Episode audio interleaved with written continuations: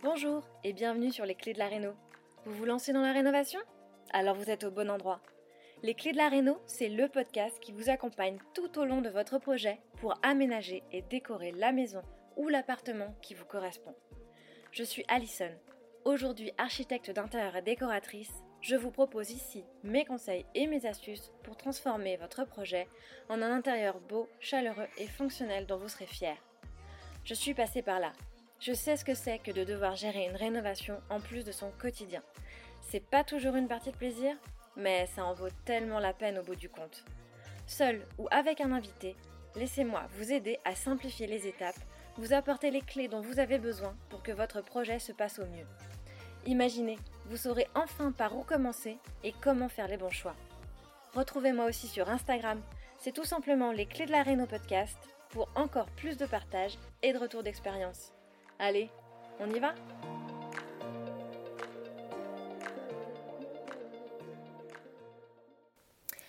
Bienvenue à toi pour ce nouvel épisode de Les Clés de la Réno, le podcast. Aujourd'hui, on se retrouve à nouveau pour découvrir la rénovation incroyable d'une nouvelle invitée. Il s'agit d'Émilie de la maison Belle. Mais avant de t'en dire davantage, j'en profite pour te parler de l'atelier que j'ai remis en ligne parce que je sais qu'il vous avait beaucoup plu. Il s'agit de l'atelier Comment gérer toi-même ton chantier de rénovation sans y passer une éternité et même si tu n'y connais rien. C'est un atelier complètement gratuit dédié au suivi de chantier de sa propre réno dans lequel je te délivre un maximum de conseils pour bien anticiper la coordination de tes travaux et bien te préparer à cette tâche. Puisque c'est comme tout, pour aller quelque part, c'est mieux d'avoir visualisé le chemin à parcourir avant de démarrer. Si tu te lances dans la réno et que tu penses suivre ton chantier par toi-même, alors nul doute que cet atelier va t'intéresser. Tu peux retrouver le lien pour t'inscrire dans les notes de cet épisode. Ceci étant dit, revenons à la rénovation de la maison Belle Estiu. Émilie et sa compagne, Marie, se sont lancées dans la rénovation pour changer de vie, quitter la région parisienne pour la campagne et permettre à Émilie de créer une maison d'hôte pour en faire sa nouvelle activité professionnelle. Avec des envies de sud-ouest, elles trouvent leur petit coin de paradis dans le Périgord noir et achètent un hameau constitué d'une maison d'habitation et de plusieurs dépendances à toiture de lauze qui font le charme de la région. Au départ, elles ne voulaient pas de gros travaux. Mais comment résister face à un coup de cœur pareil? Le hasard de la vie a mis ce lieu sur leur chemin. Elle ne pouvait pas l'ignorer, et Émilie nous le raconte, elle ne regrette pas une seule seconde de s'être lancée dans l'aventure de la Réno, même si ça leur a valu quelques nuits blanches. Parce qu'effectivement, elles ont vécu des rebondissements. De la fameuse toiture en lauze qui était en bon état puis qui ne l'était plus, au changement de maître d'œuvre en cours de route en passant par le dépassement de budget qui remet tout en question, ce n'était pas de tout repos, mais comme toujours, ça en valait la peine. Ce qui m'a plu avec ce projet, c'est comment on peut créer un intérieur chaleureux, lumineux et confortable, tout en conservant l'esprit des lieux et en récupérant un maximum de matériaux anciens.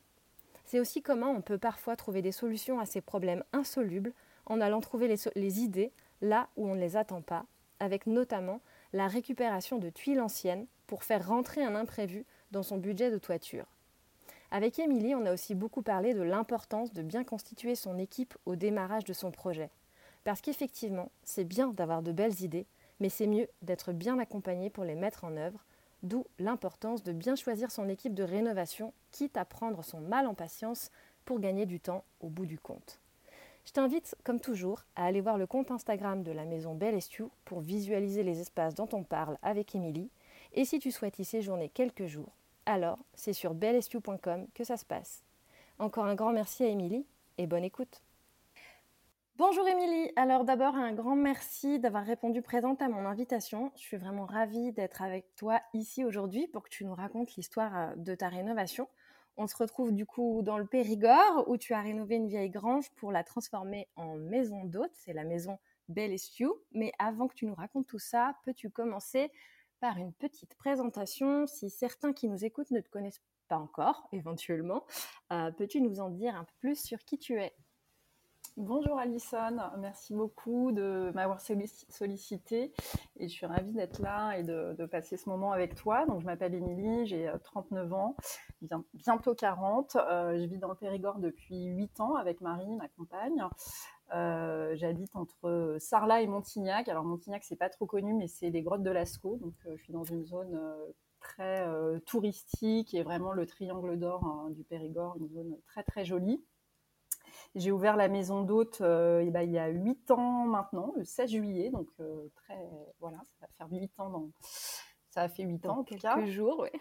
Quelques jours. Hein, et, et, voilà, c'est un, un, projet qu'on a, qu'on a créé à deux. On avait envie de, voilà, de campagne. Avant, j'étais à Paris pour, pour le boulot essentiellement travaillais chez, euh, chez Vente Privée et je faisais de la production photo, euh, du stylisme photo.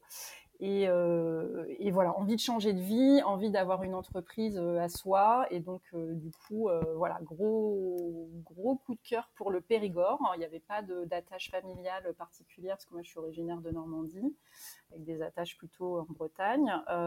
et donc, ça a vraiment été le projet qui a fait qu'on est arrivé par ici pour créer euh, la maison Bellestiu. D'accord. Et alors du coup, euh, tu nous dis, euh, c'était en 2015, c'est ça? Exactement. Si je, fais les bons calculs. D'accord. la signature était en 2015, les premières visites étaient fin 2014, parce qu'il y a toujours des temps évidemment incompressibles. donc première visite de mémoire, ça fait quand même ouais, janvier 2014, septembre 2014 et arrivée janvier 2015. Euh, donc, euh, il a tout de suite, euh, quasiment immédiatement, rencontre avec le maître d'œuvre, enfin le premier maître d'œuvre, puisqu'il y a eu plusieurs, il y quelques rebondissements dans cette aventure de travaux. Et puis, et puis oui, tout de suite, tout de suite, on s'est mis au boulot parce qu'il y avait ce projet pro pour moi, en tout cas. c'est mon activité seule, Marie, elle a une autre activité. Euh, et du coup, on, bah voilà, il y avait vraiment un projet euh, à mettre en place très rapidement pour, euh, pour voilà, pas perdre de temps et puis mmh pouvoir enchaîner sur une première saison. Quoi. Oui, du coup, si je comprends bien, quand vous, dès, la, dès la recherche, dès le projet initial, en fait, euh, l'objectif, c'était de te créer une activité euh, professionnelle aussi en trouvant euh, cette rénovation. Ouais, ouais, Il n'y avait pas de mouvement, enfin, en, tout cas, on n'enclenchait pas de mouvement de partir si moi, je ne pouvais pas créer ce projet-là, puisque c'était vraiment voilà, euh, le, but du jeu de venir à la campagne, c'était que moi je puisse ouvrir aussi euh, cette maison d'hôte. Donc, euh, donc, tout, même dans les recherches, était, était orienté sur, sur cette maison d'hôte, enfin sur cette création de maison d'hôte du moins. Mmh Et donc, vous recherchez un lieu à la campagne Vous aviez des critères un peu euh, précis Qu'est-ce que Alors, on recherchait un lieu à la campagne, on recherchait euh, deux maisons. En fait, on avait déjà quelques critères, ce qui nous a permis de, voilà, de déblayer un petit peu. Par contre, le projet a changé en cours de route, c'est qu'on voulait pas faire de gros travaux, donc on cherchait euh, des maisons déjà rénovées. Mmh on s'est trompé. C'est souvent le cas. Hein. Surprise, voilà, c'est des petits, sinon c'est vraiment pas drôle. Euh, par contre, effectivement, on avait déjà des critères parce que voilà, on avait, euh, on avait fait pas mal de maisons d'hôtes et on savait un petit peu euh, où on voulait aller, même si tout n'était pas du tout balisé. Mais en tout cas, on voulait deux maisons. Euh, on voulait du terrain, mais pas non plus euh, entretenir des hectares et des hectares. On voulait euh, être tranquille, mais pas complètement isolé au fin fond d'une forêt. De nulle part. De nulle part, voilà. Et donc, ben, on a cherché un petit peu comme ça. On a visité. Alors là, je pense, enfin, c'est pas, pas une question de chance, mais c'est en tout cas dans notre recherche, on, a visité. On n'a pas visité tout de suite dans le Périgord. On a visité pas mal de maisons autour de Toulouse au début finalement, c'est voilà, on s'est rendu compte très vite que la région, c'était pas un gros coup de cœur. Et on a commencé à visiter ensuite dans le Périgord. Et le truc, c'est que quand on est tombé sur cette maison, enfin sur ce qui deviendra euh, Belle Estiu, on avait déjà visité une dizaine de maisons. Donc on avait déjà en fait euh, quelques critères en tête et on savait ce qu'on pouvait trouver, euh, ne pas trouver. Et, et c'est là aussi où on s'est décidé très très vite parce que quand on est tombé sur cette maison, elle rassemblait tous nos critères sauf mhm. qu'elle était complètement rénovée. Oui, sauf, sauf que voilà, sauf que il y avait tout à faire. Mais euh, le fait d'avoir déjà visité des maisons rénovées où on se disait bah finalement il faut tout casser, enfin on achète plus cher, il mm. faut tout casser, ce qui a aussi un coût. Euh, et Pour puis, refaire son goût. Exactement. et puis, euh, et puis surtout, voilà, on n'avait rien vu qui, euh, qui, voilà, qui avait, qui remplissait tous les critères où on avait eu en tout cas un méga coup de cœur, alors que effectivement, c'est là qu'on a trouvé vraiment par hasard sur le bord de la route qui nous attendait. En fait, en allant à une autre visite, on a vu un panneau à vendre et on s'est dit, tiens, voilà, celle-là, celle-là on l'a pas repérée et c'est comme ça que ça s'est fait. Donc, je pense qu'elle nous faisait. Le hasard de la rencontre. elle, nous, elle, nous, faisait un petit coucou pour, pour, faire, voilà, pour faire court. On s'est arrêté sur le bord de la route et voilà, on a fait le tour du propriétaire très rapidement en se disant, ça a l'air quand même très, très chouette. Et, et on a organisé une visite le lendemain, parce qu'on était là que pour quelques jours en fait dans la région. Et, euh, effectivement, moi je m'en souviens encore, même s'il y a eu tellement de choses qui se sont passées depuis, mais je me souviens très bien euh, rentrer dans cette cour intérieure et me dire, mais euh, intérieurement, mais c'est ici quoi. C'est assez fou parce que c'est vrai qu'il y a des, des lieux comme ça où on ne sait pas expliquer pourquoi. Voilà, ça a été nous deux en plus, sans qu'on se dise rien, on se regardait un petit peu du point de l'œil parce qu'on essaye de jamais trop montrer euh, l'enthousiasme, euh, voilà. Et euh, quand l'agent immobilier est parti, on s'est regardé, on s'est dit mais en fait c'est celle-là quoi, c'est sûr. Toutes les deux, vous avez senti la vibration exactement. du coup. J'aime bien ce terme de vibration parce que alors des fois, bon, c'est jamais trop bon, les réactions des gens quand on parle de vibration de maison et tout, sans être, sans tomber dans un truc euh, hyper ésotérique, mais euh, je sais qu'il y a plein de gens qui viennent ici et qui me disent ah là là, mais c'est dingue les ondes qu'il y a, euh, voilà, sans partir dans des trucs complètement, mais, voilà, il y a, y, a, y a, quelque chose en fait hein, dans ces pierres, je, voilà, je sais pas expliquer, on s'y sent bien quoi, c'est il y a, je sais pas, il y a une âme. Je, il y a des choses après huit ans, je ne sais hein. toujours pas l'expliquer, et c'est peut-être ça qui fait la magie du lieu. C'est vrai. Euh, voilà. Et même quand on revient, euh, quand on part quelques, voilà, un peu en vacances et qu'on revient, même si moi la maison je la connais par cœur, euh, quand je reviens après, après une ou deux semaines, je, parfois je ressens encore ce truc de oh, cool d'être ici. Donc ça, c'est chouette. Ouais. Et, euh, et, vous cherchiez, euh, tu m'as dit, tu m'as parlé de Toulouse, Périgord, donc on est quand même plutôt sud-ouest. Vous, vous, aviez ciblé le sud-ouest Ouais, alors oui, alors effectivement. partout, non, euh? non, non, on avait ciblé sud-ouest pour des raisons que je sais même pas expliquer en fait. L'envie. Ouais, alors je crois que venant de Normandie, on avait clairement envie de soleil, même si c'est très bien la Normandie. Je, me fâchais, voilà. Moi, j'aurais clairement, j'aurais bien aimé aller en Bretagne. J'avoue que c'était un, voilà, j'aurais bien aimé. Mais, euh, mais voilà, on n'avait pas le même attachement finalement, euh, au, enfin, en tout cas à cette région-là. Et je peux comprendre aussi, euh, voilà, Marie qui bah, me disait oui, enfin, la Bretagne, il fait pas en termes de changement climatique, on va pas beaucoup varier. Enfin bon, bref, ça c'est d'autres débats. Et donc on a ciblé Sud-Ouest et puis après on a surtout éliminé toutes les zones où on ne pouvait pas aller. Quoi, c'est vrai qu'évidemment on a évidemment pensé au Pays Basque tout de suite pour être en bord de mer, mais Bon, voilà. ça, Question budgétaire. ça ne rentrait pas. clairement pas exactement, le même. Voilà, exactement. Par rapport au projet, en tout cas, et la mm. taille de ce qu'on voulait. Euh, la côte, évidemment, ça collait pas non plus. Et donc, voilà, ça s'est fait un peu par élimination. Et c'est vrai qu'au début, mm, moi, j'avais toujours vécu en ville, en appart. Euh, donc, le côté campagne, euh, on connaissait parce qu'on voyageait beaucoup à la campagne. On faisait pas mal de chambres d'hôtes. Mais, mais vivre à la campagne, c'était quand même bah, un grand, ouais, c'était un peu le saut dans le vide aussi. Donc, d'où cette recherche autour de Toulouse en se disant, bon, on reste quand même un peu euh, autour d'une grande ville. Et puis voilà, finalement, on n'a pas eu le coup de cœur et on est venu euh, à la campagne la vraie campagne. Et, euh, ouais. et, on s'y fait, euh, fait, très très vite en fait. la plus grande ville, elle est à combien là? Ah bah c'est quoi? Qu'est-ce que tu appelles grande ville C'est ça, c'est ce que... Sarlat, c'est pas très grand. Hein, non, alors Sarlat, 10 000 habitants, euh, bon 100 000 l'été quand même, donc voilà, mais plutôt touristique. Non, on est à on est à 40 minutes de Brive, mais qui est pas non plus. Après voilà, deux heures de Bordeaux, deux heures de Toulouse. Après il y a Périgueux, bon qui sont pas non plus une heure de Périgueux. voilà, non, non, on est quand même très campagne. Bien, mmh, bien dans la campagne, mais euh, tant qu'on y est ouais, mais en même temps, son, son Exactement, exactement. C'est ça.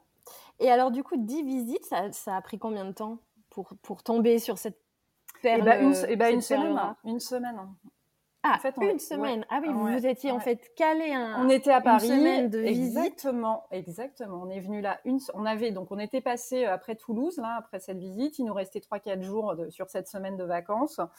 On est venu passer quelques jours dans le Périgord. Euh, alors là pour le coup, euh, on avait la tente dans le coffre. On a sillonné en se disant bon de toute façon on n'est pas pressé donc visitons le Périgord et puis, et puis on verra bien. Et effectivement, sur ces 3-4 jours, on s'est dit, mais c'est fabuleux en fait. Vraiment, je crois que c'est là, il y a quelque chose à creuser. On est rentré à Paris et là, on a commencé à chercher bah, des, enfin, voilà, des maisons à visiter. Quoi, et on est redescendu peut-être deux ou trois mois plus tard avec une liste de, ah, maisons et de rendez-vous. et de rendez-vous. Mhm. Et donc. Euh, mais elle n'en bah, faisait pas partie. Mais non, elle n'en faisait pas partie parce que euh, parce qu'elle était moins chère que le, la fourchette basse. Ah oui, ah oui, donc le, la, mm. la, bonne euh, mm, mm, astuce ou l'erreur à ne pas commettre, c'est ça. Mettre un critère. Bah, c'est comme on cherchait du, ouais, comme on cherchait du rénové en fait, on cherchait du rénové, donc on s'était dit bah moins de temps en rénové, ça sert à rien, c'est pas c'est pas crédible. Euh, sauf que bon bah euh, quand c'est pas rénové, euh, ça laisse beaucoup plus de possibilités quoi. C'est ça. D'accord. Et alors, du coup, si tu nous parles un peu de ces lieux, finalement, à quoi ça ressemble? J'ai compris qu'il y avait plusieurs maisons. Mais un peu euh, comment ça Alors c'est un corps c'est ouais, c'est difficile à, expliquer. C'est ça qui est chouette en même temps, c'est quand les gens arrivent du coup, euh, même s'ils me disent ah bah les photos elles sont super, mais on se rend pas compte. Enfin c'est encore mieux parce que voilà ça prend forme. C'est un corps de ferme du 18e euh, qui est organisé autour d'une cour fermée. Mmh Et donc initialement, donc c'est il y avait une maison d'habitation, une grange.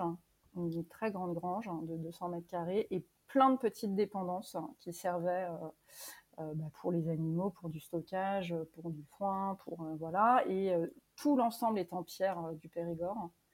Et la plupart des toits, donc il y a, moi je suis remontée jusqu'en, j'ai des archives là de 1823.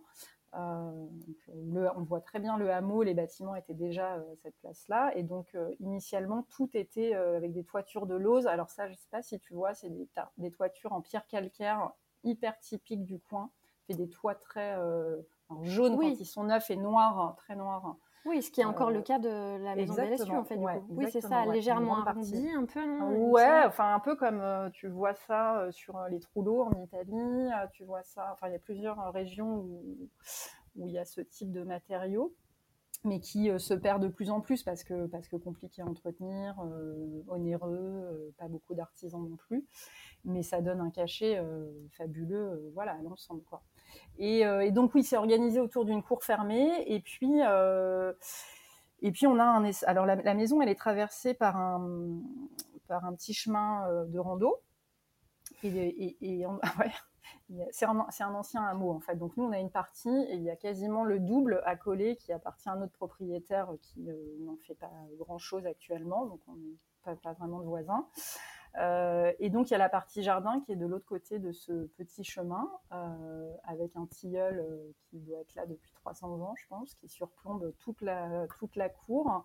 Et, initialement, alors j'ai retrouvé dans des papiers de vente, il y avait je ne sais combien d'hectares attachés à cette ferme. Et puis je pense qu'au fur, fur, et à mesure des années, des ventes, nous on a récupéré un terrain de 2500 mètres carrés qui du coup fait le voilà qui est pas qui est pas voilà l'ensemble l'ensemble en tout avec la maison fait 3200 je crois et le jardin du coup fait 2500 ce qui quand on est arrivé on s'est dit ah là là mais c'est pas du tout suffisant voilà. ah, vous qui vouliez pas entretenir de jardin. Voilà, à l'entretien maintenant. Bon, moi je, finalement c'est déjà pas mal. Ouais, ouais, ouais, parce que ouais, exactement, parce que surtout dans le cadre d'un projet de maison d'hôte où euh, où ça doit être, euh, ben, voilà, nickel tout le temps. Tout le temps, ben ouais, c'est ça. Mm. Donc euh, donc encore quand c'est pour soi et que l'herbe elle est haute, on se dit bon bah c'est pas grave, en fait je ferai la semaine prochaine. Pour une maison d'hôte c'est pas trop possible, il faut que ça soit quand même un peu voilà tout le temps mm. régulier, tout le temps pareil. Et, euh, et donc, c'est pas mal, en fait, déjà. C'est sûr. Mm. Et alors, comment vous avez organisé les, les espaces dans ces différents. Et bah, du coup, il y, a, eu plusieurs, euh, il y a eu plusieurs phases. Donc, la première phase de travaux qu'on a réalisée quand on a, donc on a acheté, évidemment, on ne pouvait pas habiter ici c'était oui c'était ouais non non alors la grange était vraiment une grange il y avait un gros ouais alors c'est même ouais, je pense que l'expression n'est même plus euh, voilà bon. Maintenant on voit on voit des trucs euh, mais non là c'était ouais un jus bien un bon jus quoi. Mm. ouais. Donc la grange c'était euh, ben, c'était donc un grenier à foin donc tous les il n'y avait pas d'étage enfin il y avait un plancher mais voilà juste juste un plancher. Toiture et mur étaient bons contre, voilà, c'est ça aussi, par contre, qu'on a vérifié avant d'acheter, évidemment. on a fait venir un maître d'œuvre qu'on a trouvé, je ne vais pas dire sur les pages jaunes, mais presque, et qui, qui, est venu, qu'on a rencontré par hasard, et qui est venu, qui nous a dit voilà, le mur, toiture, tout ça, c'est bon, parce qu'effectivement, on ne pouvait pas non plus se lancer. Enfin, on n'est pas experte du tout, donc euh, mm. euh, on ne voulait pas non plus acheter un truc qui allait s'écrouler euh, un an après. Donc, ouais, voilà, même s'il y a eu quelques surprises. Mais bon, globalement, voilà, ça c'était sain pour, pour la plupart. Et, et, donc, ouais, une grange de 200 mètres carrés complètement rénovée. Mm-hmm. Pas d'assainissement, pas d'électricité. Enfin, il y avait un fil électrique qui s'endouillait, pas d'eau courante. Euh, et la maison d'habitation, du coup, elle, elle n'était plus habitée depuis euh, une dizaine d'années. Euh, et, donc, la famille qui a occupé la ferme pendant plusieurs générations eh ben, vivait là de façon rustique, on va dire. C'est-à-dire qu'il y avait voilà, pas de chauffage. en fait, dans le Périgord, il y a ces grandes, grandes cheminées qu'on appelle des cantous, donc qui est là, là, dans la cuisine, qu'on a réussi à garder. Mais c'était le. Voilà, ils se chauffaient avec ça. le parquet posé sur la terre. donc, vraiment pas utilisable. Et tous les autres espaces euh, étaient des granges. Et même ce qui deviendra la piscine, en fait, était un bosquet. Donc, euh, donc voilà, l'ensemble extérieur avait un super potentiel parce que les bâtiments étaient à la bonne place. Il y avait plein de petites touches euh, qui faisaient très ferme et qu'on a réussi à garder. Mais tout l'intérieur était à imaginer, en fait. Hmm. Bon, c'était chouette en même temps, ça vous a permis. Bah ouais, mais je crois que ouais, tout de suite, en fait, ça nous a hyper stimulé en fait. C'est euh, ça, carte blanche. Ouais, et, ouais, et c'est là où on s'est dit que finalement on avait fait le bon choix et qu'on avait bien fait de, changer euh, notre fusil d'épaule. C'est que finalement, euh, très très vite, là où on avait du mal à se projeter dans, dans des maisons déjà rénovées, là finalement très vite on s'est dit ah mais en fait là on peut faire ça comme ça, comme ça, comme ça. Et, et du coup c'était c'était plus simple en fait finalement à, à imaginer. Et donc, si je comprends bien, deux blocs. vous avez, euh, oui, c'était deux blocs. Donc, principalement la maison d'habitation et la grange. Exact. Ça, c'est la première phase, ce qui nous a occupé pendant euh, un an et demi. Et puis, euh, et puis après, il y a eu d'autres rénovations dans le temps. Mais voilà, la première phase de gros chantier, la plus grosse phase, c'est celle-là. C'est maison d'hôte et, et, maison d'habitation et piscine et, et tout le, technique, quoi, mettre de l'assainissement. Oui, parce que du coup, vous avez créé les chambres d'hôtes dans une des maisons et dans l'autre, dans la grange, vous, dans la grange. Ouais. Et vous, vous habitez l'autre partie. Dans la maison d'habitation initiale de la ferme, ça c'est ce qu'on voulait dès le départ. C'est vrai qu'on voulait deux maisons. On voulait pas, euh, oui. même si chacun son euh, espace. Ouais, exactement. Ça c'est par euh, l'expérience qu'on avait eue en maison d'hôte et puis par nos envies, voilà, respectives, c'était d'avoir, même si on adore avoir du monde à la maison, on a envie aussi d'avoir des coins à soi que pour soi et euh, mmh. pas, tout partager, euh, même son canapé. Quoi. C'est sûr. Et euh, du coup, vous avez combien de chambres? Chambres d'hôtes, j'entends Alors, il y a trois chambres. Dans la maison d'hôtes, il y a trois chambres. C'est une grange qui fait 200 mètres carrés, qui est organisée donc sur, sur deux niveaux, enfin un niveau en l'occurrence. Il y a un rez-de-chaussée où il y a salon-cuisine ouvert hein, d'un seul, d'un seul espace. il y a 100 mètres carrés et il y a 100 mètres carrés à l'étage où il y a trois chambres. Il y a deux, chambres, euh, de, il y a deux chambres de 30 mètres carrés, une chambre de 20 mètres carrés, puis après il y a un petit euh, espace technique. Par contre, on a, on a 5 mètres de hauteur sous plafond. Quoi. Sympa. Parce qu'on a effectivement toute la hauteur hein, de, de la grange, donc ça c'est, chouette. On a, réussi à garder en fait euh, le peu d'éléments qu'il y avait, mais euh, après tu, verras forcément un peu dans les photos, les quelques éléments qui restaient parce que c'était une étable en fait. Donc il y avait des mangeoires, euh, pas grand chose, mais il y avait, qu'est-ce qu'on a réussi à garder toutes les poutres. Hein. Mhm toute la sous-face euh, de plancher euh, d'époque, hein, quasiment, pas dans la cuisine, mais euh, dans la partie salon. Tout ce qu'on a pu garder qui ramenait en fait à cette ferme, on a gardé. Après, il n'y avait pas grand-chose, donc on n'a pas pu tout garder, mais il y a effectivement plein plein d'éléments qu'on a réussi à, à, remettre, ou à, par exemple, il n'y avait pas de fenêtre, il y avait des volets. Mhm. Euh, qui fermait en fait les ouvertures. Et donc tous ces volets, on a réussi à les garder pour les réutiliser pour des portes de dépendance. Euh, chez nous, bon, bah, le parquet, euh, c'était un, ouais, un beau parquet en chaîne, mais qui avait hyper vieilli, forcément, qui n'avait jamais été entretenu, je pense. Mais on a réussi à le récupérer pour faire des appuis de fenêtre, des contre-marches. voilà. on a essayé du mieux possible avec le peu qu'il y avait à récupérer de voilà de tout réutiliser tout de garder en fait moi ce qui m'intéressait au-delà de réutiliser même si euh, je trouve ça génial de pouvoir réutiliser mais c'est surtout de, de, conserver l'esprit en fait c'est mm. d'amener quelque chose de évidemment de moderne et nouveau et de confortable mais qu'on sente encore que voilà il y a une histoire euh, qui est vieille en fait vraiment il y a une, mm-hmm. Euh, voilà. Et, ça, c'est chouette parce que je pense qu'on a réussi à le faire avec des petites, euh, des petites touches, des petites choses qui, traînent par-ci par-là et on sent un peu, enfin moi je, le sens en tout cas, je pense que les autres aussi, mais euh, voilà, on sent que ça a vécu quoi.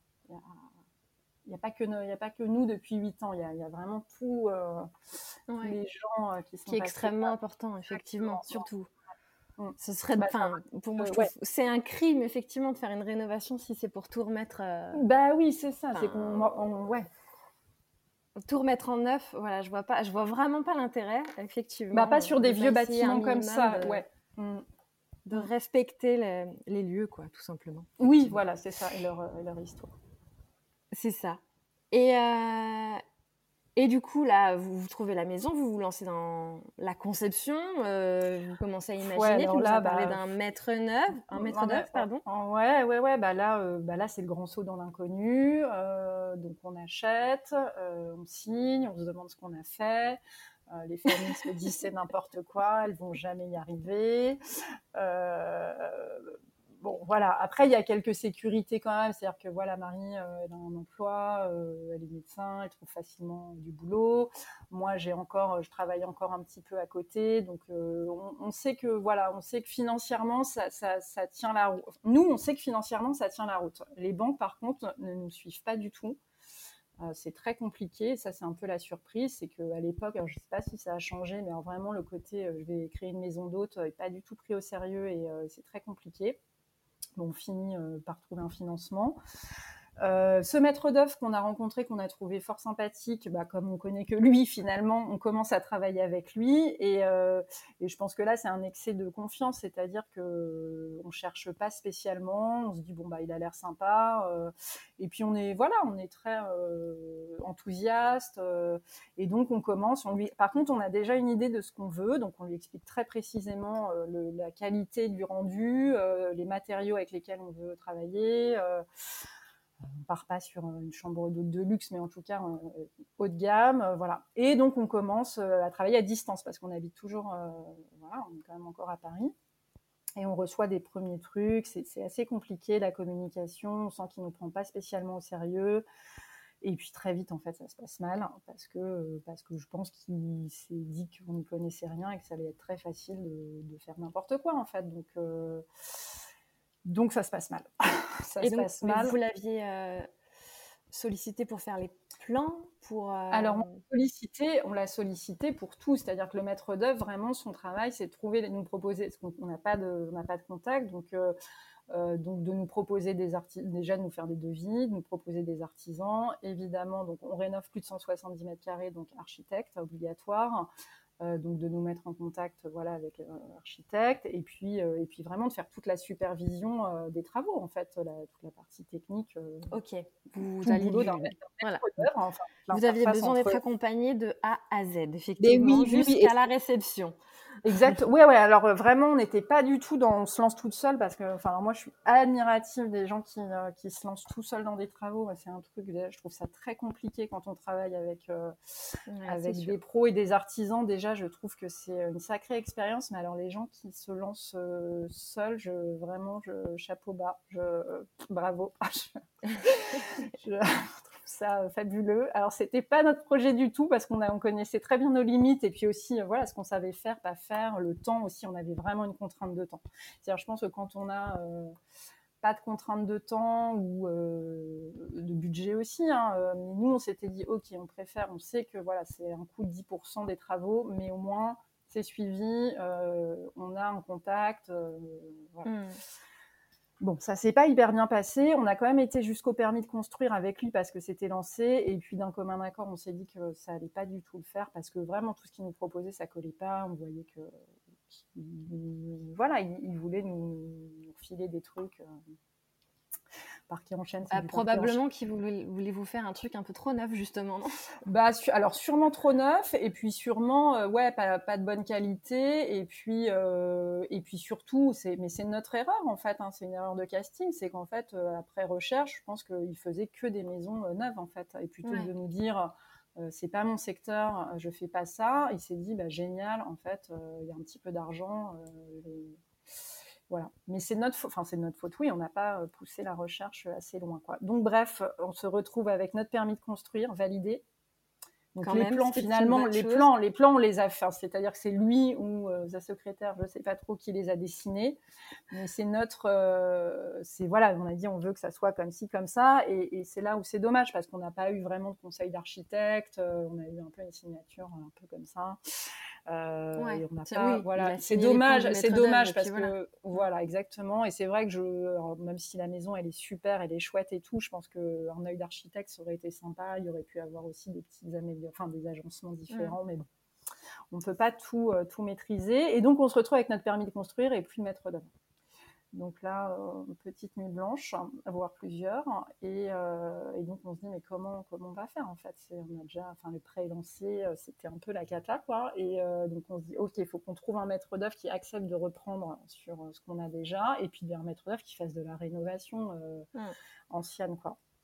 Et bah, coup de l'univers, je ne sais pas, étoile alignée, on est tombé sur un super maître d'œuvre avec qui euh, voilà on est et que vous avez trouvé comment cette fois-ci Eh ben alors cette fois-ci on a pris euh, le temps on a regardé euh, des sites internet on s'est dit ok je vais, le citer parce qu'il est vraiment super il mérite. Jérôme, Jérôme Garigou qui est maître d'œuvre qui est quelqu'un enfin qui est une personne du voilà du, du coin aussi et et qui connaît très bien le bâti ancien et qui a un profond aussi respect pour les vieilles maisons et qui, qui voilà qui a en fait il est, je, enfin, je lui ai expliqué, il est venu et, j'ai senti qu'il avait lui aussi un coup de cœur pour la maison en fait et qu'il a, ça lui plaisait aussi. Vous êtes compris. Ouais, voilà, exactement. Euh, et donc en plus euh, challenge, c'est-à-dire que je lui ai dit, bah, voilà, euh, c'est vrai que si c'est aussi un truc qu'on peut dire, c'est que finalement ça sent, enfin quand on est un peu attentif aux signes ou bah, aux, vibrations aussi humaines finalement, le feeling, euh, comme avec mm. n'importe qui, hein, ça se sent. Et quand on vient parler du projet euh, dans lequel on a envie de mettre euh, tout son cœur à quelqu'un, bah ça se sent en fait si on est aligné ou s'il est à côté de la plaque. Et il faut. Ouais, ouais. Après, c'est. Ouais, non, mais je suis, Alors, je suis entièrement d'accord. Après, ce qui est dur, c'est quand enfin, je vois avec la preuve. Moi, je suis assez sensible à ce genre de choses et tout, mais c'est vrai que la la première visite ou le premier maître d'œuvre, pour moi, j'étais déjà tellement, c'était tellement énorme le projet mm. d'achat, de, d'imagination, que je me suis pas, euh, voilà, méfiée. Enfin, en tout cas, je n'étais pas attentive à ça à ce moment-là. Mm. Et effectivement, je pense que tu as raison, c'est un point euh, fondamental, c'est déjà de se sentir euh, bien avec la personne qui, avec laquelle on va travailler pendant des années ou des mois. c'est sûr. Sur des, et, et, sur laquelle, avec les artisans, repose la mm. bonne santé du chantier, quoi, si on peut dire. Effectivement. Exactement. C'est sûr. Euh, et, voilà. Et donc ça match, euh, ça match bien. Il accepte aussi les délais. Euh, qui du coup, bah, sont un peu raccourcis. Hein. Il accepte de reprendre avec un permis de construire déjà validé qu'il n'a pas fait. Mm-hmm. donc par contre, il reprend toutes les cotes pour évidemment, ça c'est aussi une histoire d'assurance et donc il vérifie, enfin, travailler sur ses plans à lui. Ouais, et vérifier. Et puis, et puis voilà, ça démarre comme ça, et tout de suite, on sent que c'est plus du tout la même histoire, quoi. C'est-à-dire que voilà, on reçoit des vrais devis, euh, on reçoit plusieurs devis d'artisans, ils nous présentent des gens, euh, et puis, et puis c'est parti, quoi. Euh, et, sincèrement, il a relevé le, il a relevé le challenge de faire en huit mois les deux maisons. Huit mois, ouais. Ouais. Ah, intégralement, parce que là, tu vas nous dire un peu les Ouais, ouais, intégralement. C'est la première. Euh, ouais. Euh, ouais. ouais, ouais, J'enlève la partie plan et tout et galère, mais vraiment première entreprise, dernière entreprise, euh, huit mois. mois. Donc, ce qui aujourd'hui, quand on en parle, il me regarde en me disant plus jamais, mais, euh, mais, euh, quand bien même, il l'a fait. C'est une autre époque, hein, c'était 2015-2016. Je pense qu'aujourd'hui, ce n'est même plus envisageable. Ils étaient un peu moins euh, sollicités, ils avaient un peu moins de difficultés à avoir du, du matériau. C'est huit mois pour avoir un devis à peu près, mais, c'est ça. bon, en tout cas, là, c'était, ça s'est passé comme ça et, c'était, c'était chouette, quoi. Bon, après, il y a eu d'autres surprises, hein, c'est-à-dire que oui, il a accepté le challenge, oui, il a accepté de faire le truc. Par contre, il n'a pas accepté le budget qui avait été établi au départ en disant bah, Je suis désolée, votre budget, il est complètement faux. Et, donc, moi, je, je, fais ce que vous voulez, mais par contre. on a un problème. Ah ouais, on a un gros problème, ouais. on a aussi un gros problème avec, voilà.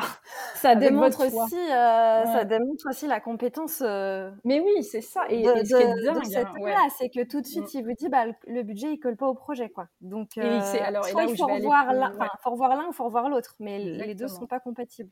Mm. Et ce qui est dingue, c'est qu'il s'est trompé. Alors, en plus, voilà, maintenant, on a fait plusieurs phases de chantier, donc on commence à avoir un peu l'habitude. Il y a toujours des budgets supplémentaires et voilà. Il s'est trompé, de 1000, il s'est trompé de 1000 euros. Hmm. Sur un projet euh, quand même euh, énorme et euh, hmm.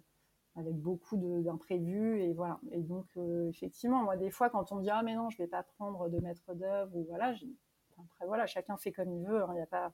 Mais je trouve que ça vaut vraiment le coup parce qu'on sait à peu près où on va aussi. Quoi. Euh,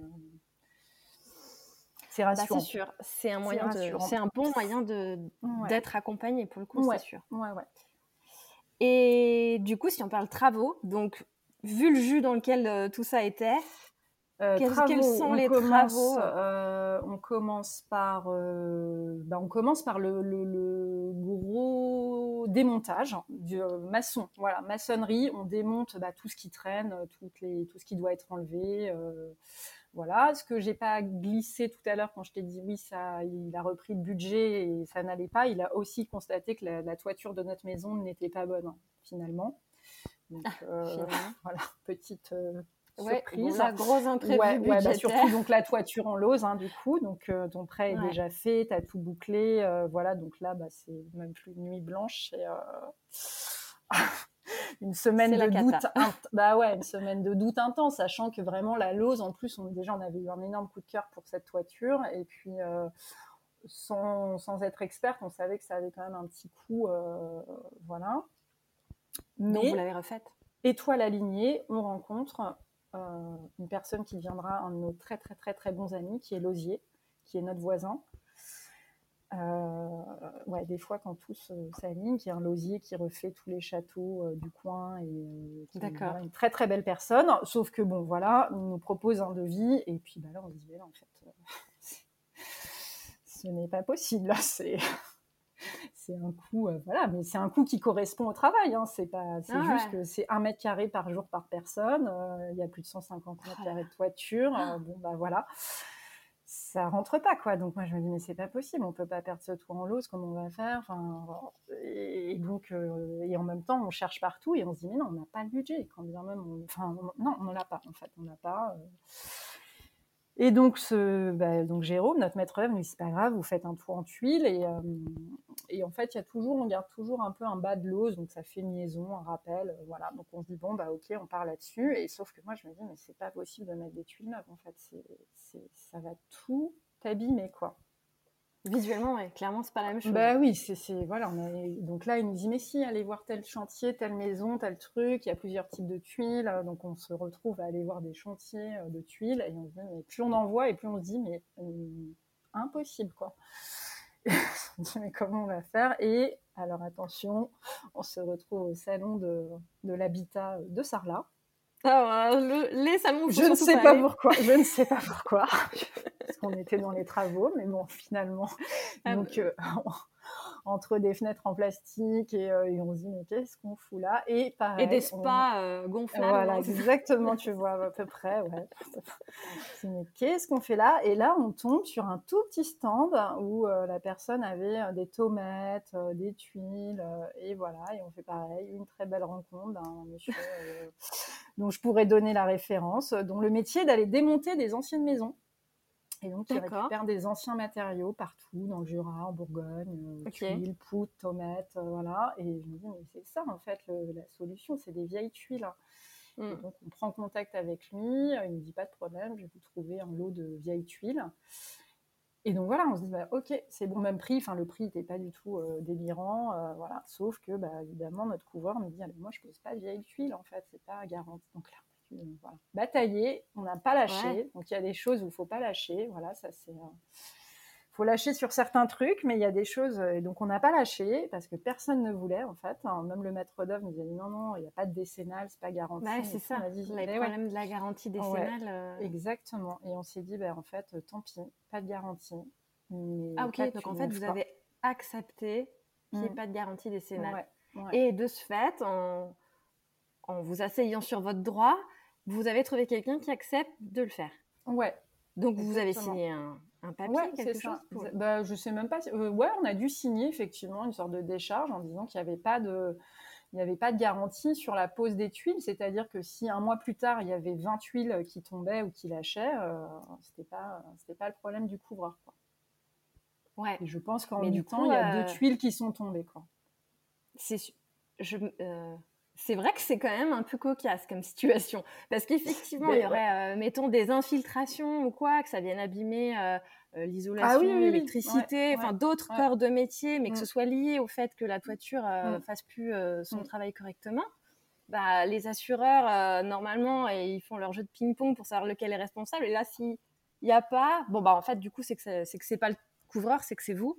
Donc ça, ouais, ouais, ouais. Après les tuiles, elles étaient en bon état, donc c'était pas c'était pas vraiment les tuiles. Enfin, c'était pas. Moi, j'avais pas peur de effectivement d'infiltration et tout. J'avais peur que ça ne, voilà, que ça tienne pas. Que après, logiquement, il n'y a pas d'infiltration si les tuiles elles sont bien posées. Et, ça, pour le coup, et du coup, c'est ce que euh, vous a dit le, le, couvreur quand il a travaillé avec ces tuiles. Il vous il vous a dit que. Bah, c'est que pour eux, elles sont usées en fait, donc elles sont pas. Euh, voilà, la petite encoche qui est derrière, bah, elle peut lâcher, mm. ou elles sont gélives, ou elles ont déjà eu une vie, donc euh, sauf qu'elles ont déjà une vie, mais elles sont tellement bien faites qu'elles auraient pu euh, voilà, continuer quoi. Et, et je pense qu'on a. Enfin, vraiment, on n'a pas eu de soucis en fait. et tu sais d'où elles viennent finalement? Du Jura. Du Jura, d'accord. bon, c'est drôle. Comme quoi, on peut vraiment tout récupérer pour enfin sur un chantier. Euh, comme quoi, si il on faut aller au salon de l'habitat de sa ville, quelle qu'elle soit. Finalement, on peut faire des très belles ah, mais c'est que c'était le, le, destin. Il vous attendait le petit stand là. Exactement. Et on a trouvé aussi les tomates qui, euh, qui euh, du coup sont le solde d'une grande partie de, la maison d'hôte et de, Dans la de cuisine. cuisine. Ouais, exactement aussi. Les, les petites tomates un peu carrées là. Exactement. D'accord. Et, donc, vous refaites la toiture.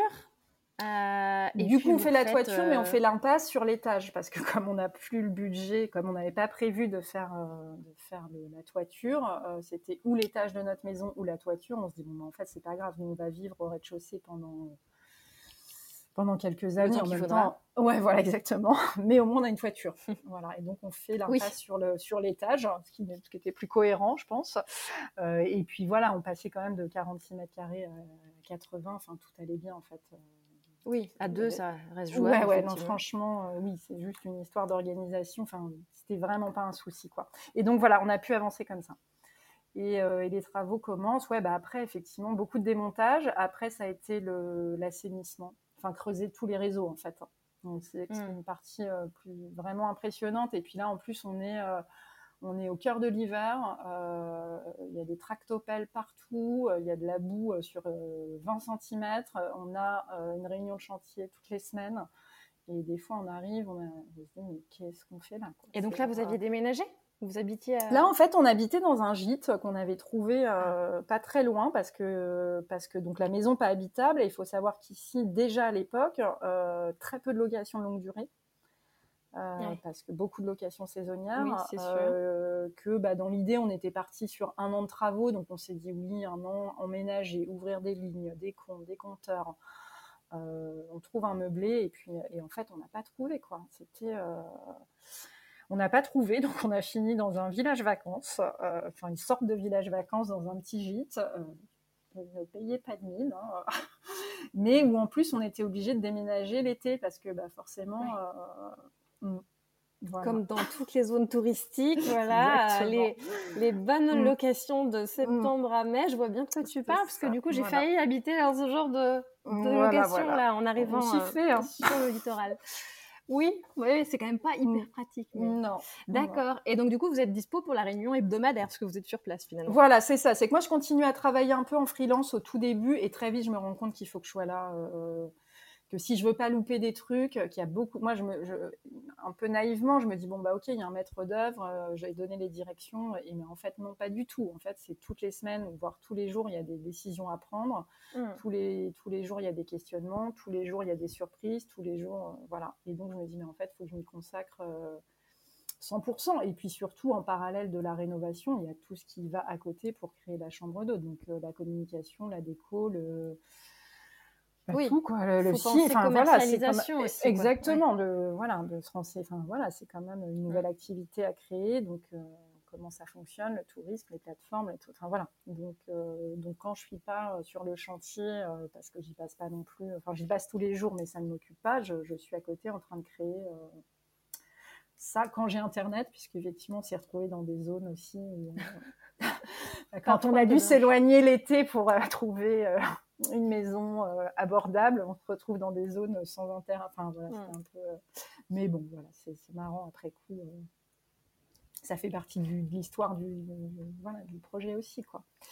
Et donc, si tu nous listes un peu tous les corps d'État qui sont intervenus, donc on a parlé du couvreur, du maçon. Ouais, terrassement. Oui, terrassement avec l'assainissement. Voilà, creuser la piscine aussi. Mmh. Plombier, électricien, menuisier, charpentier, euh, ferronnier. Euh, Pour les rampes d'escalier, ce genre de choses? Exactement, ouais. Exactement. Les garde-corps aussi envers, parce qu'on a des fenêtres, ouais. des fenêtres qui donnent, qui n'étaient pas sécurisées. et puis, mhm. je viens de penser à un autre corps de métier que j'affectionne particulièrement, le plaquiste. Plaquiste, mmh, plâtrier, mmh, peintre, et mmh. ouais, un peintre, exactement. Pas la peinture. Alors la peinture, on a, voilà, c'était dans les devis. Quand on a commencé à recevoir les devis, euh, on s'est dit, mais en fait, euh, ça ne rentre pas. Alors c'est, enfin, vraiment, c'est un vrai métier pour le coup. Je, je pense qu'on voit, même si on peut s'appliquer le plus du monde, on ne fera jamais aussi bien que qu'un peintre pro, mais pour le coup, euh, voilà, c'était hyper cher et donc on s'est dit ok ça on sait faire. C'est très cher. Ouais, même si c'est pas exactement le même résultat, mais en tout cas, on peut, voilà, on sait faire. Enfin, on va mettre notre masque, on va poncer nos bandes et on va peindre comme des grandes et, euh, et on va y arriver, quoi. C'est euh, voilà. Mmh. Donc, c'est ça, on a effectivement tous les espaces. Euh, alors, presque tout, sauf les rampants qui sont à 5 mètres, où avec beaucoup d'enthousiasme, on se dit, mais c'est pas grave. Euh, donc, on a demandé au plaquiste de nous laisser son échafaudage. Hein. et puis, bah, enfin, moi, tout de suite, j'ai dit, voilà, moi, je, je, le sens pas. Et puis, Marie, qui est un petit peu plus euh, bricoleuse et tout, m'a dit, mais non, mais c'est bon, moi, je vais le faire. Et puis, une fois là-haut, bah, pareil, en fait, ça nécessite déjà d'être suffisamment à l'aise en hauteur. Et puis surtout, c'est des rampants avec des perches où il faut quand même un peu appuyer et tout, et euh, hyper compliqué quoi. Donc là, bon, alors on s'est dit, ok, alors on recherche euh, petit artisan, à nouveau, euh, plus dispo, euh, qui peut bosser un peu comme ça. Et, donc on a fait faire les rampants. Ok. Parce que, parce que bloqué en fait. Hein. Mm. Et alors, est-ce qu'il vous reste encore des travaux à réaliser? Enfin, tu nous as parlé de l'étage chez vous, mais que vous avez. Ouais, donc ça on l'a fait dans un, on l'a fait 3-4 ans après quand voilà, euh, on a pu euh, réépargner et voilà, donc on a, on a, fini par se faire un étage pour nous parce qu'on n'avait pas, alors déjà on n'avait pas de, chambre tout ça, et puis on voulait aussi une, une chambre d'amis parce que c'est vrai qu'on avait plein de copains euh, qui venaient et qui disaient bah non l'été on va pas venir parce que bah vous bossez et tout ça, donc euh, donc chambre d'amis, voilà. Et puis euh, l'année dernière, euh, donc non, 2021, il nous restait en fait une, une, petite grange très très jolie, qui est un peu le plus vieux bâtiment de, l'ensemble. Et moi, je voulais ouvrir un gîte parce que je sentais que j'avais la demande en fait pour, euh, mmh pour ça, je reçois beaucoup de familles, euh, voilà, et souvent aussi des familles avec des très jeunes enfants et qui, voilà, sont là. Bah, on aime bien la maison d'hôte, mais on aimerait bien aussi un coin où on est plus tranquille, enfin, voir quelque chose un peu, enfin, bénéficier des services de la maison d'hôte, mais être un peu euh, à l'écart. Et donc, on, avait cette grange et euh, donc phase de travaux.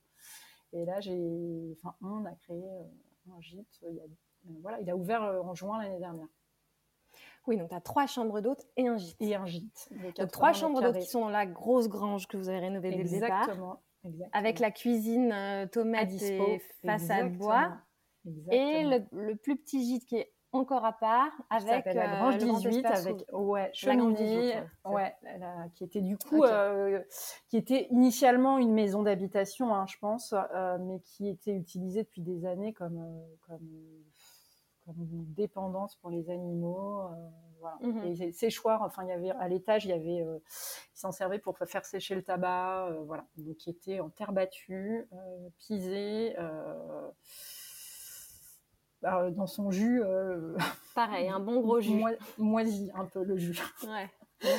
Donc voilà. Mais là, ouais, alors je sais pas. Ouais, alors là, c'est marrant parce que je pense qu'on gagne aussi en expérience et en, et en maturité. Donc on a retravaillé avec Jérôme le même maître d'œuvre euh, avec des délais très courts parce que bah, forcément, moi, je ne peux pas arrêter mon activité. Donc c'était bah, novembre, il faut que ça commence. Avril, il faut que ça soit terminé. Euh, est-ce que vous acceptez le challenge? Sauf que là, on était, euh, ouais, on était post, post Covid. Enfin, il y avait d'autres. Mm. Et puis ça a fonctionné, quoi. Ça a fonctionné, tout le monde a joué le jeu, euh, quelques moments de stress, mais, euh, on a réussi à ouvrir à peu près dans les, dans les délais, quoi. Et pareil, donc euh, re-assainissement, re-électricité, ouais, re-tout, re-stress. ouais. Mais voilà, quand même. ouais, alors là on a tout fait pour le coup. Ouais, on a tout fait. Euh, on voulait, ouais, on voulait un peu plus se lancer, mais en fait, c'est toujours pareil, c'est des histoires de délai parce que c'est vrai que depuis, alors moi, je suis pas du tout bricoleuse, mais c'est Marine qui est très, très, très, très forte et qui s'est formée, euh, voilà, depuis 8 ans, on va dire. Et on voulait faire le carrelage, et puis bon, bah, finalement, il y a eu pas mal aussi de surprises, c'est que la maison, bah, c'est des bâtiments qui ont 200 ans, qui ont été montés par des paysans, et euh, bah, rien. C'est pas droit du tout. Donc, sur le plan, je pense que tu vois, tu as l'air de bien voir de quoi je parle. sur le plan, c'est très très droit, tout rentre. Et puis quand il commence à poser des repères et tout, on se dit, mais en fait, rien n'est droit. Et quand on a vu mm. euh, le placo dans la très petite salle de bain, quand on a vu le placo, il n'y a que des angles, des triangles, des trucs, on s'est dit, bon, c'est notre première fois, euh, on va flinguer le carrelage déjà. Euh, enfin, ça va prendre deux, ça va prendre cinq mois en fait. Et non. Oui. Tant que vous un petit regret parce qu'on aurait bien aimé, voilà, apprendre, enfin voilà, s'améliorer aussi. Et puis on s'est dit bon, c'est pas grave, on fera du carrelage une autre fois. Et donc non, peinture, déco, euh, ouais, beaucoup de peinture là, parce que moi j'ai peint tout le parquet, tout ça. on, a, changé mm. un peu, on n'a pas mis exactement les mêmes matériaux. Donc un peu plus d'investissement. Parquet blanc, c'est ça. Parquet, ouais, parquet en peint que j'ai peint en blanc. Parquet en peint neuf du coup. Un peint neuf du coin. Parquet pas cher du coup, un, parquet massif mais pas cher, et, euh, peinture euh, blanche pour sol, voilà, hyper résistante. Avec un petit fond dur, non, entre les deux, histoire de... Euh, alors c'est vraiment une peinture qui a tout à l'intérieur. Ouais. et comment ça vieillit C'est trois couches, en plus quand... Oui, ouais, c'est sûr. Et comment ça vieillit quand il y a du passage comme ça Eh ben, ça vieillit. Alors, ça vieillit bien. Moi, je je regrette pas du tout. Euh, alors, souvent, enfin, j'ai beaucoup de questions sur ce parquet. Euh, alors oui, ça se salit, enfin c'est normal, mais comme beaucoup de sol, par contre ça se nettoie très très bien, donc euh, ça s'aspire, ça se lave et, et là donc ça fait un an, il y a du passage, j'ai pas alors comme tous les parquets, oui il peut y avoir des marques au sol, mais ça ça même en vieillissant, je pense qu'il restera joli. Enfin, il prendra aussi cette patine, euh, voilà, du temps. La patine du bois, ouais. Exactement. Donc, euh, donc non, je regrette pas du tout euh, ce choix. Bah, écoute, ça tombe bien qu'on commence à parler un peu plus choix et choix de matériaux, choix esthétique. Si tu pouvais nous dire un peu ce qui a guidé ces choix, est-ce que vous, enfin, comment vous avez créé l'ambiance de cette maison? Est-ce que, qu'est-ce que vous cherchiez à créer? Alors du coup, on voulait vraiment euh, rester, enfin trouver en tout cas euh, un style campagne. Euh, après, on n'a pas, on aime toutes les deux la déco, on adore voilà chiner et tout, donc ça c'était, on avait déjà, mais on n'est pas dans un style extrêmement précis avec des références on fait un peu comme on ferait chez nous, quoi, en fait. Voilà. Euh, pas, je veux dire, je vais pas inventer un truc, c'est qu'on a envie d'être confortable, on a envie de se sentir bien, euh, on a envie que les gens, quand ils arrivent, ils se disent ah mais c'est comme à la maison, et c'est exactement ce qui se passe, c'est pas trop léché, c'est robuste euh, et, voilà après euh, et on va pas on n'est pas parti sur des choses ultra contemporaines parce que ça s'y prêtait mm. pas du tout et que c'est pas pas trop notre style non plus mais on est resté sur des matériaux euh, hyper bruts donc du bois de la tomate de la tomate des choses qui vieillissent aussi facilement c'est vrai que en fait, moi, ce qui est pas mal, c'est que je regrette pas trop les choix qu'on a fait, même après 8 ans. Et c'est vrai que la mode, elle change beaucoup. Il y a beaucoup de nouvelles choses. Euh, mais je trouve que ça vieillit bien, en fait. Et, mmh. le truc, c'est que j'y suis. Bah, à partir du moment où on part sur des matériaux bruts et nobles, mmh. Mmh. en fait, ils, vieillissent, mais parce qu'effectivement, ils se patinent. Donc, c'est pas grave, finalement. S'il y a une tache par-ci, un coup par-là, mais ça fait partie du charme du matériau, quoi.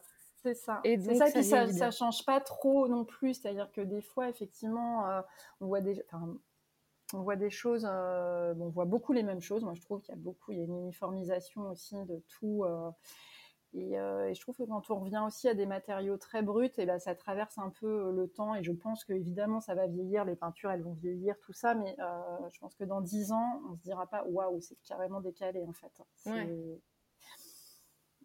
On pourra changer la couleur, on pourra mettre un mur, je ne sais pas, d'une autre, autre, matière, mais je veux dire, le sol, les, la tomate, tout ça, ça sera toujours cohérent à cet endroit-là en fait. Oui, oui, euh, d'où l'importance effectivement de choisir des matériaux qui sont euh, euh, antidatés, quoi, qui a, ouais, un, qui a un côté intemporel. Exactement. Ça, pour moi, Et les matériaux bruts, c'est pour moi effectivement c'est une très bonne référence pour ça. Mm. C'est des matériaux qu'on utilise depuis toujours et qui sont encore là et, et qui s'accommodent avec justement tous les styles. Donc effectivement, dans 5 ans, dans 10 ans, vous voulez changer la déco, ben, en fait, la boîte est belle, donc ce que vous mettez dedans c'est juste que ça changera d'ambiance, mais très bien. Et euh, justement, tu nous as parlé de essayer de réutiliser un maximum de matériaux qui étaient déjà présents. Euh, et notamment, je voulais qu'on parle des mangeoires. Vous avez gardé les mangeoires. Ouais, ouais. Euh, ouais, ouais, les mangeoires, elles étaient là. Alors, elles étaient un peu en piteux état, mais c'est vrai, quand on a visité la, première fois, en fait, donc c'était un rectangle vide, euh, enfin en partie vide parce qu'il y avait euh, quelques machines, euh, voilà, et, il y avait ces mangeoires qui étaient très abîmés, mais qui séparaient les deux pièces. Et tout de suite en sortant, je sais pas, je sais pas si c'est Marie ou moi, s'est dit mais en fait c'est génial, il y a déjà une séparation entre la cuisine et le salon, donc on va faire le salon là, la cuisine ici, et il faut que ça, faut qu'on garde cet élément là en fait. Et du coup, ça, on en a parlé tout de suite au maître de, enfin, premier, deuxième. Ouais qui n'a pas compris, lui. ah non, il n'a pas très bien compris, non, c'est sûr. N'a pas hyper bien capté l'idée. Et, euh, du coup, ouais, on a réussi, euh, on a réussi à les garder, euh, les garder évidemment, mais en tout cas, à les aménager. C'est-à-dire que le menuisier qui a travaillé sur, sur la maison, qui était très très bon, il a réussi à tout démonter, enfin à démonter toutes les pièces en bois. Elles ont été stockées pendant tout le temps des travaux.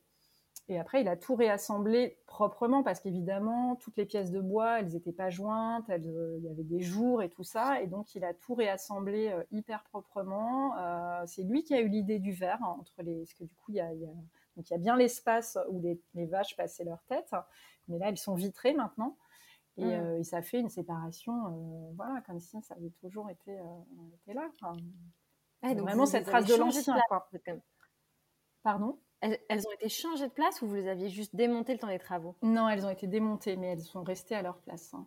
À leur remplacement, elles sont, à leur, elles sont à leur remplacement, c'est juste que tous les bois ont été retirés, mmh. tout a été démonté, il restait plus vraiment qu'un petit muret en pierre en fait. Hein. Et tout a été euh, remonté. Ouais. Et vous en avez fait des petits coins un peu euh, lecture, banquette, quoi, C'est euh. ça, exactement. Bah, du coup, euh, donc il a remonté la structure en bois et puis après, il fallait quand même qu'il y ait un support hein, pour pouvoir s'asseoir. Donc là, on a fait couler un petit peu de béton, en fait, tout simplement. Et puis après, moi, j'ai aménagé avec des petits matelas, des coussins. et ouais, ça marche hyper bien parce qu'en plus, c'est vraiment quand on rentre, on les voit tout de suite et c'est tout le monde aime bien se mettre, voilà, mettre là. Il y a des petites lampes, euh, des, petites, euh, des petits spots qui ont été mis euh, pour lire et tout. Et c'est assez, assez chouette. Et ça permet de garder aussi l'ouverture, en fait. C'est-à-dire qu'avec les vitres, il n'y a pas de séparation. Ça fait vraiment une très grande pièce, quoi. Entre le salon et la cuisine. ça permet de garder un, C'est vrai que je parle une vision. ouais. ouais. ok, je vois ce que tu veux dire. On, est dans, on, voit l'espace dans, son, dans son entièreté, mais en même temps, on a quand même séparé un peu les espaces qui permet de, de pas avoir de flou non plus. Euh, oui, c'est ça. Puis même des odeurs ou euh, voilà, c'est-à-dire que la cuisine, on peut vraiment la fermer, mais elle, est vitrée, donc ce qui fait qu'on a toujours une vue quand même euh, sur cet mm. espace, quoi. Et donc là, c'est la cuisine avec les Là, c'est la cuisine commune. ouais. c'est ça. Ouais, exactement. Euh, non, ça c'est les façades en bois. euh, Oui, alors les deux cuisines sont en bois, donc euh, je sais. Je Oui. tu me parlais de la grange. Oui, mais non. Alors, je, je pense que c'est la cuisine avec les façades en bois plutôt brutes et euh, Ouais. le plan de travail euh, en, En en is- pierre en- noire ou Exactement, une magnifique cuisine maison du monde. Ouais. C'est vrai. Et ouais. Parce que justement, je voulais qu'on parle de cette cuisine, une cuisine maison du monde. Et Alors ça, tout et ouais, et ce qui fait très très bien. Euh, Ouais, explique-nous ça. Bah pareil, c'est-à-dire que c'est des budgets où euh, bah, on avance, on avance et on a toujours des goûts. euh, Enfin, je sais pas toi, mais moi, je, à chaque fois que je regarde un truc, j'aime toujours le truc le plus cher en fait. Je sais pas pourquoi. Et, euh, Oui, bah ça c'est effectivement. Euh, Voilà, et donc on regardait plein plein de cuisines parce que vraiment c'est une pièce, on disait faut vraiment que ce soit important et tout. Et donc à chaque fois on disait est-ce qu'on l'a fait faire? Est-ce que. euh, Et le, le maître d'œuvre nous disait bon on verra à la fin la cuisine. Et puis bah, sauf qu'à la fin il y avait plus trop d'argent en fait. Enfin, il n'y avait plus le budget pour faire une cuisine sur mesure. Euh, alors moi la cuisine, les, les trucs tout pré-montés, je me sentais pas trop à l'aise avec ça. Je voyais pas faire ça moi-même, je ne trouvais pas.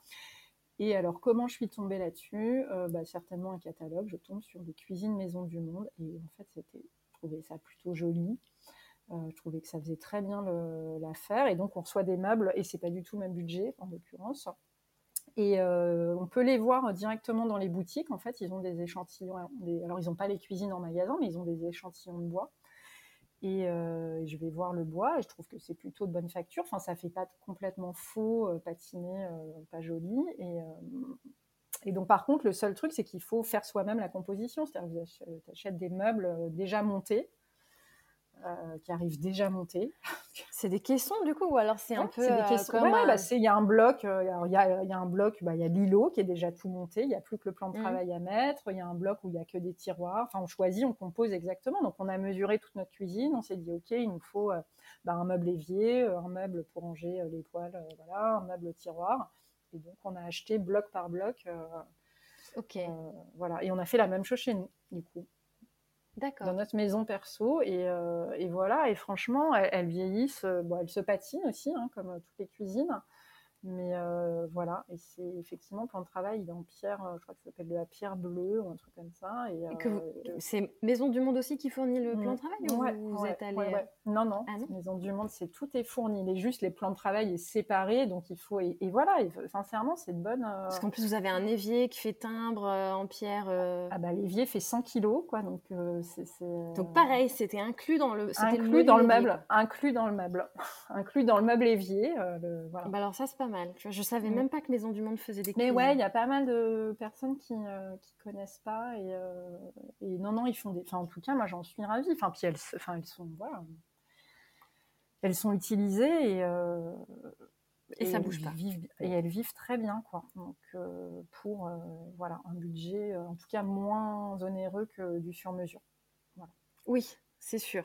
Mm. Très bien. Bon, bah, Voilà. Euh, et alors, une petite question aussi un peu. euh, je, sais que. bah, D'ailleurs, j'en vois, un derrière toi, donc je, je- on comme on est en vidéo. Euh, vous avez gardé pas mal de murs en pierre apparente, Ouais. un peu partout. Ouais. Je me demandais si ça avait fait l'objet de questionnements chez vous. Euh, plutôt parce qu'effectivement, euh, enfin après tu vas me dire, on a peut-être euh, gardé des murs que internes ou je ne sais quoi, mais en lien avec la surisolation qu'on nous préconise parfois, et, et donc on s'interroge souvent à est-ce qu'on doit garder un mur en pierre apparente à l'intérieur? Est-ce que vous vous êtes posé ce genre de questions ou finalement pas trop Enfin, Alors vous- oui, on s'est- alors tout de suite, on s'est dit que bah, l'idée d'avoir des vieilles maisons, euh, des vieux corps de ferme, s'il n'y a plus de pierre à l'intérieur, euh, c'est, enfin, ce qu'on disait tout à l'heure, c'est garder aussi le style et euh, et l'âme en fait du lieu. Après nous, c'était quand on a acheté, c'était de la pierre sèche, quoi. hein. Vraiment, il y avait quasiment, enfin, Mm. je veux dire, elles étaient maintenues par un espèce de sable euh, qui s'écroulait. Moi, je trouvais Oui. ça magnifique. J'avais même envie de les garder euh, comme ça, et on m'a dit non, mais en fait, ça, c'est pas possible. Euh, Il y a des toiles d'araignée et tout, mais je trouvais ça tellement beau en fait que on m'a dit non, non, il faut les jointer. euh. Donc non, la, la question de garder des murs en pierre, c'était évident. Après, sur la question de l'isolation, euh, on a gardé les murs en pierre euh, qui étaient exposés sud, en fait. Tout ce qui est exposé au nord euh, était plaqué. Voilà. Et donc, Ok. euh, et après, dans les chambres, c'est, je réfléchis, euh, ouais, c'est à peu près pareil. Puis naturellement, toutes les huisseries sont neuves. Donc, Toutes les huisses. Ouais, mais alors en fait, tu sais, c'est toujours pareil. Après, moi, je suis pas experte dans la rénovation, mais je sais que nous, à l'époque, on a fait donc ce chantier en normes RT, je vais dire 2018. Voilà. Et bah, quand les chantiers ont été finis, en fait, on s'est retrouvé, la maison était tellement isolée, était tellement calfeutrée que quand quelqu'un prenait sa douche, on avait de la buée euh, en bas, en fait.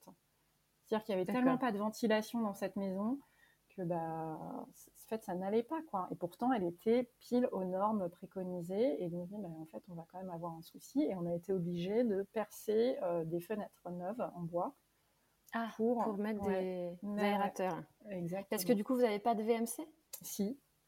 Malgré tout. Mais ça ne suffisait pas. Bah les, ouais, les, flux d'air n'étaient pas assez importants. exactement. Donc, euh, des fois, les enfin, je pense qu'il en faut. Je ne suis pas assez experte pour euh, aller sur ce sujet, mais euh, bon, après, je pense qu'il faut aussi laisser les choses vivre. Enfin, voilà. Je pense que les anciens faisaient pas non plus des trucs complètement dingues. Après, c'est vrai que les murs, ils sont hyper épais. Et là, on le sent très, très bien depuis, euh, depuis 3-4 ans. C'est-à-dire que nous, on a mis, euh, on a mis la clim là-haut parce que c'est sous toit qui fait très, très chaud. Mais en bas, on n'a pas mis de clim. Et en fait, il fait toujours frais. Il fait, mmh. euh, même en plein été, quand il fait, là, il fait 40, en bas, la pièce, elle reste fraîche, mais parce que les, les ouvertures, elles sont dimensionnées on n'a pas fait des immenses ouvertures. C'est vrai que nous, ça nous a surpris quand on a commencé à visiter des maisons. On les trouvait très belles. On se disait, oh, c'est sombre, c'est sombre.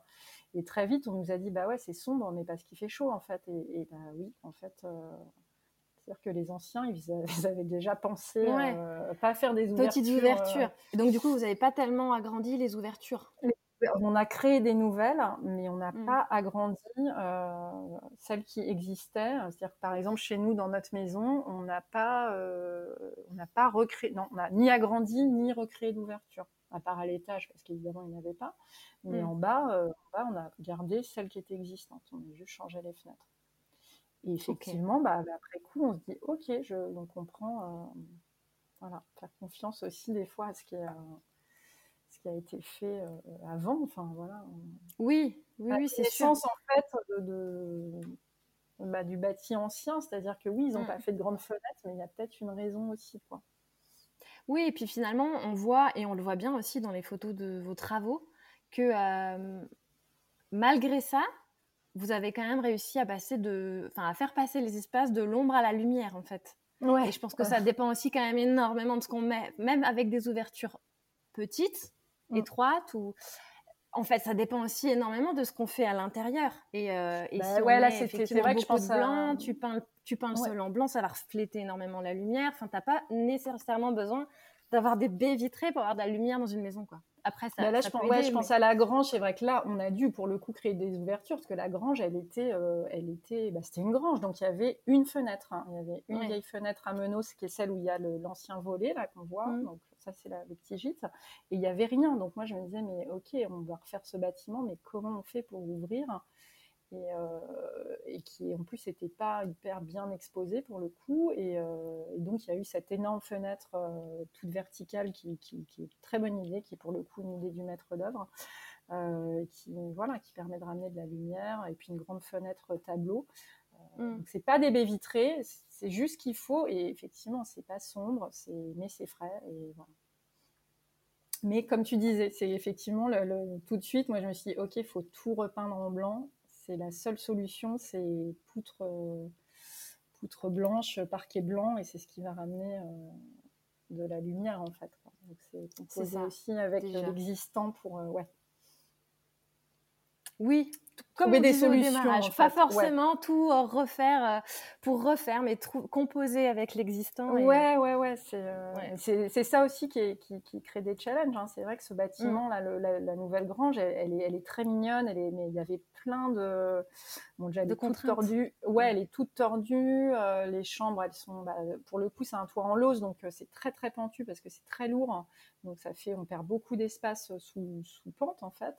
Et donc pareil, là dans les chambres, on a des toutes petites, enfin on a des fenêtres qui sont assez petites, mais en fait, euh, bah, elles sont mignonnes quoi. Donc ça passe, enfin c'est joli. Euh, on avait un gros conduit de cheminée qui traversait. Euh, du coup, j'ai passé à la chaux blanche. Bah, en fait, en fait ça va, c'est ça. ça reste dans le style et, c'est assez, c'est assez mignon, quoi. Donc il faut aussi. Mais c'est souvent les contraintes qui permettent, mmh. je, le dis souvent, d'avoir les meilleures idées, en fait. Parce mmh. qu'effectivement, il faut s'accommoder et Ouais, puis il faut pas rester sur son idée de départ, quoi. C'est ça. Quand on, mmh, c'est vrai qu'il y a eu plein de surprises. Je m'attendais à ce que ça soit beaucoup plus grand, et quand ça a commencé à prendre forme, je me suis dit mais oh, ça va jamais rentrer. Enfin, ça va, ça va être ridicule en fait. Et puis bah non, de toute façon, c'est comme ça. Donc il faut trouver. Est-ce que vous pouvez euh, accueillir combien de personnes dans cette grange? Elle fait, euh, il y a quatre personnes. Il y a ouais quatre personnes. Il y a deux chambres. Mais c'est vrai que sur plan, oui oui non mais c'est en plus ça va très bien, hein, mais c'est toujours les rêves de grandeur de la campagne. On a mm. toujours. Puis c'est vrai que les autres chambres sont très très grandes pour le coup et sont très euh, volumineuses. Donc euh, là, d'un seul coup, je me suis dit mais ça va pas du tout en fait.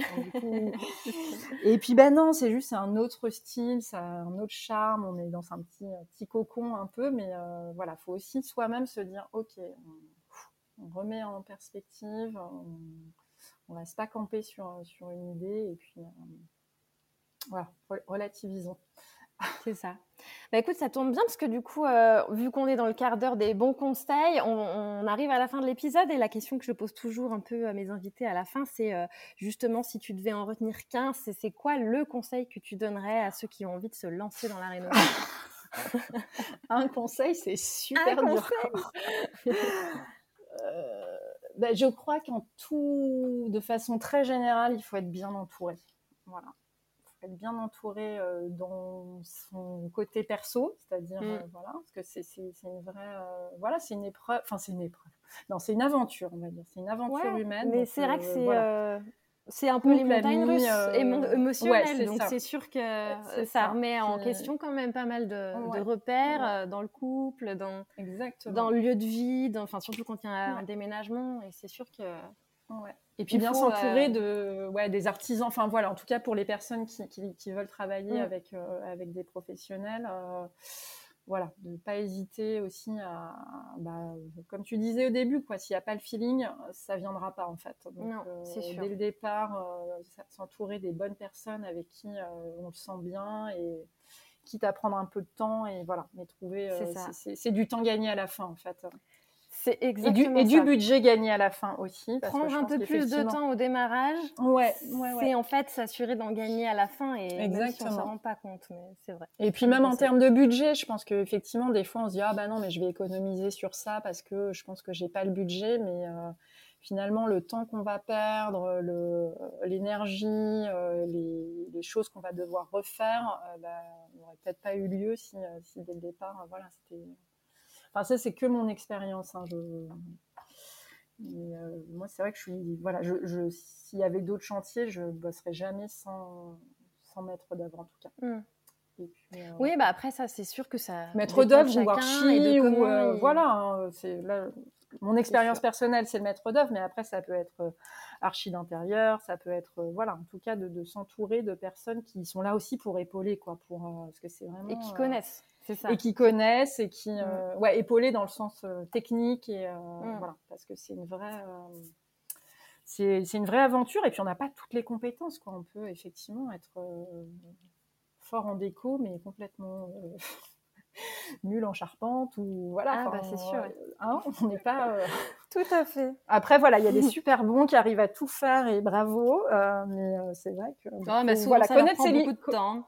Voilà, c'est ça. Connaître ses limites et se dire ça, je sais faire, ça, je sais pas faire, et à qui je peux faire appel. Et puis euh, voilà. Et, euh, voilà. C'est un conseil, en tout cas, de, ce que moi j'ai pu vivre euh, sur ces différents chantiers. Je pense que voilà, c'est la grande aide d'avoir aussi. Euh, on, fait des trucs. Euh, à la fin, on se dit oui, c'est la maison, mais non, c'est la maison de toute une équipe qui a, voilà, qui a beaucoup travaillé. Voilà, c'est la maison de, savoir constituer son équipe. Ouais, ouais, ouais. ouais. Il, y a, plein de trucs. Évidemment, on a mille idées, on a mis mille euh, trucs de, de cœur et tout ça, mais effectivement, la fenêtre, c'est le maçon qui l'a faite. Les escaliers, c'est le menuisier.